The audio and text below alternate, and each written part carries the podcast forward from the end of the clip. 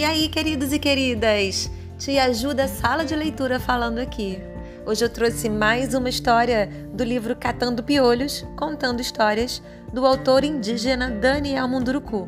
A gente já ouviu duas histórias desse livro. Estão prontos para a terceira? Ela se chama O Pajé.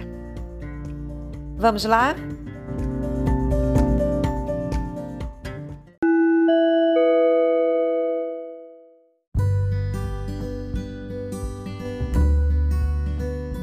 Outra pessoa que cata piolhos na gente é o pajé.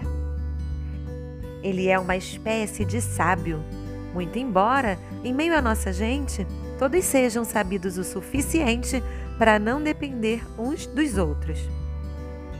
Gostamos das pessoas mais velhas e as respeitamos porque acreditamos que elas nos indicam um caminho que podemos seguir com passos seguros. O pajé, no entanto, é mais sabido do que todos os outros adultos.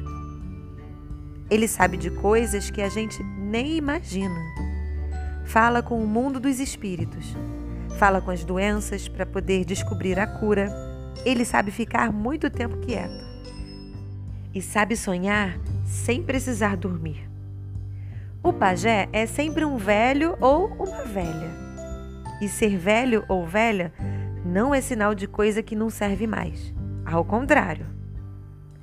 Nós consideramos os velhos e as velhas como gente muito sabida, pois são eles e elas que garantem que o mundo todo viva equilibrado. O pajé tem que ser velho ou velha. Não porque os jovens não possam, mas porque para se tornar um grande pajé é preciso muito tempo de preparação. E mesmo que se queira, não é possível se manter jovem para sempre. Nosso povo acredita que todas as pessoas nascem pajés. Todos nós trazemos uma marca dentro da gente. É uma marca que nos diz que somos filhos de um mesmo Pai Criador. Que somos todos iguais, que somos todos pajés. No entanto, ser pajé não é fácil. Exige muita dedicação, muito estudo da natureza muito treinamento, muitos anos de solidão. É por isso que nem todo mundo quer ser pajé. Todos podemos, mas nem todos queremos. Por isso, quando nascemos, somos apresentados ao pajé, que faz um remédio para que o nosso espírito não fique querendo uma coisa que o nosso corpo não quer. Sempre que possível, o pajé reúne todas as crianças à sua volta e passa a contar histórias de antigamente. Conta coisas que foram vividas por nossos antepassados e que ajudaram o nosso povo a sobreviver até os dias de hoje. Ele gosta de contar histórias que têm a ver com o nosso aprendizado espiritual, pois essa é a função dele em nossa comunidade. Um dia, ele reuniu todos nós e nos contou como foi seu encontro com o espírito da onça. Ele disse que ainda estava se preparando para sua vida de pajé, quando teve que se embrenhar na mata para aprender a sonhar. Foi sozinho. Saiu num dia em que a lua estava cheia no céu. Preferiu assim, para poder ver o caminho da noite. Caminhou de mansinho para não acordar os espíritos que andam pela noite. Dentro de si tinha um pouco de medo, pois sabia que a floresta, embora seja nossa amiga e parente, esconde mistérios e segredos que ainda não conhecemos. Além do mais, ele estava se ausentando da aldeia pela primeira vez e muito pouco sabia dos perigos que a mata escondia. Pois bem, ele contou que começou a andar rumo ao desconhecido. Seguia confiando em seu coração. Num determinado momento, parou. Teve a sensação de estar perdido. Sua mente estava vazia e não encontrava nela nenhuma resposta para o seu problema. Resolveu acampar naquele mesmo lugar. Sabia que se continuasse caminhando, corria sério risco de se perder ainda mais. armou a rede em dois galhos altos para não ser surpreendido por uma onça ou animais perigosos, colocou o maracá sobre o corpo nu e pensou em coisas boas, para que o sono viesse logo. O sono veio e com ele o sonho. O pajé contou que teve um sonho naquela noite que mudaria toda a sua vida. Sonhou que estava no alto de uma montanha. Não havia ninguém por ali. Via apenas aves sobrevoando sua cabeça. Eram aves de rapina que gostam de se alimentar de carne putrificada. As aves vinham em sua direção e parecia que não iam parar nunca. Foi então que ele percebeu que estava enterrado no chão até a cintura e que nada poderia fazer diante de um ataque daqueles seres alados. Assim aconteceu. Aos poucos, as aves se arremessaram contra ele, preso no chão. Algumas não se atreviam a tocá-lo, outras pareciam querer destruí-lo.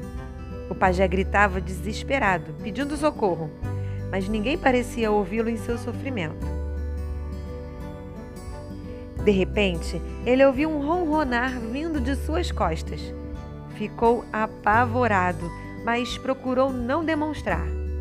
As aves que teimavam em atacá-lo pararam por um momento para, em seguida, bater em retirada.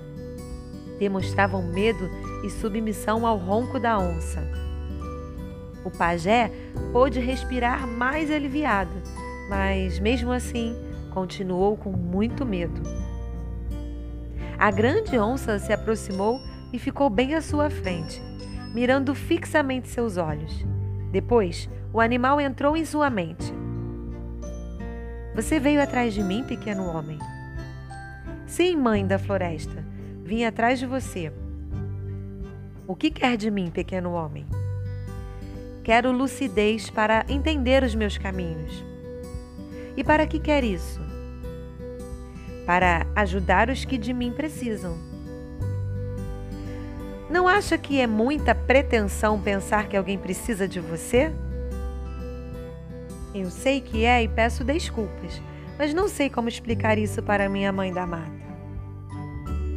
Tente apenas ouvir, pequeno homem. Então fale, mãe.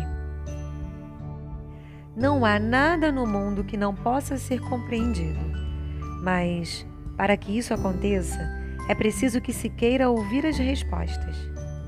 Você precisa ter paciência e esperar até que possa aprender o que precisa para receber a visão. Você é um escolhido e precisa se preparar muito bem para fazer jus a essa escolha que os espíritos da natureza fizeram. Eu saberei esperar, disse o pajé em tom submisso. A onça lançou um olhar sobre ele e desapareceu na escuridão. Quando o pajé despertou, o dia já estava claro. Ele percebeu que não precisava de mais nada, pois tudo estava mais claro para si mesmo. Por isso voltou para a aldeia com o coração mais tranquilo e pôde viver de uma forma mais sossegada. Quando o pajé terminou de contar seu encontro com o espírito da onça, voltou-se para nós e sentenciou: É a onça, mãe da floresta, que me ensina o que preciso saber.